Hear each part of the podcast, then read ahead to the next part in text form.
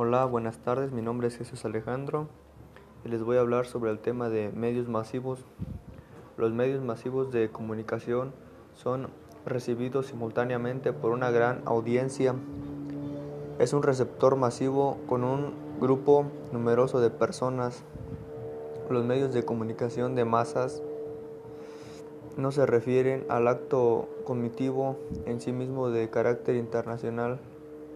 Uno de los medios masivos más importantes en mi comunidad es la televisión que puede entretenerles pero también educarles mostrándoles esas otras realidades o valores como la amistad, la salud, el respeto a los demás y el medio ambiente o formación en el arte, la historia.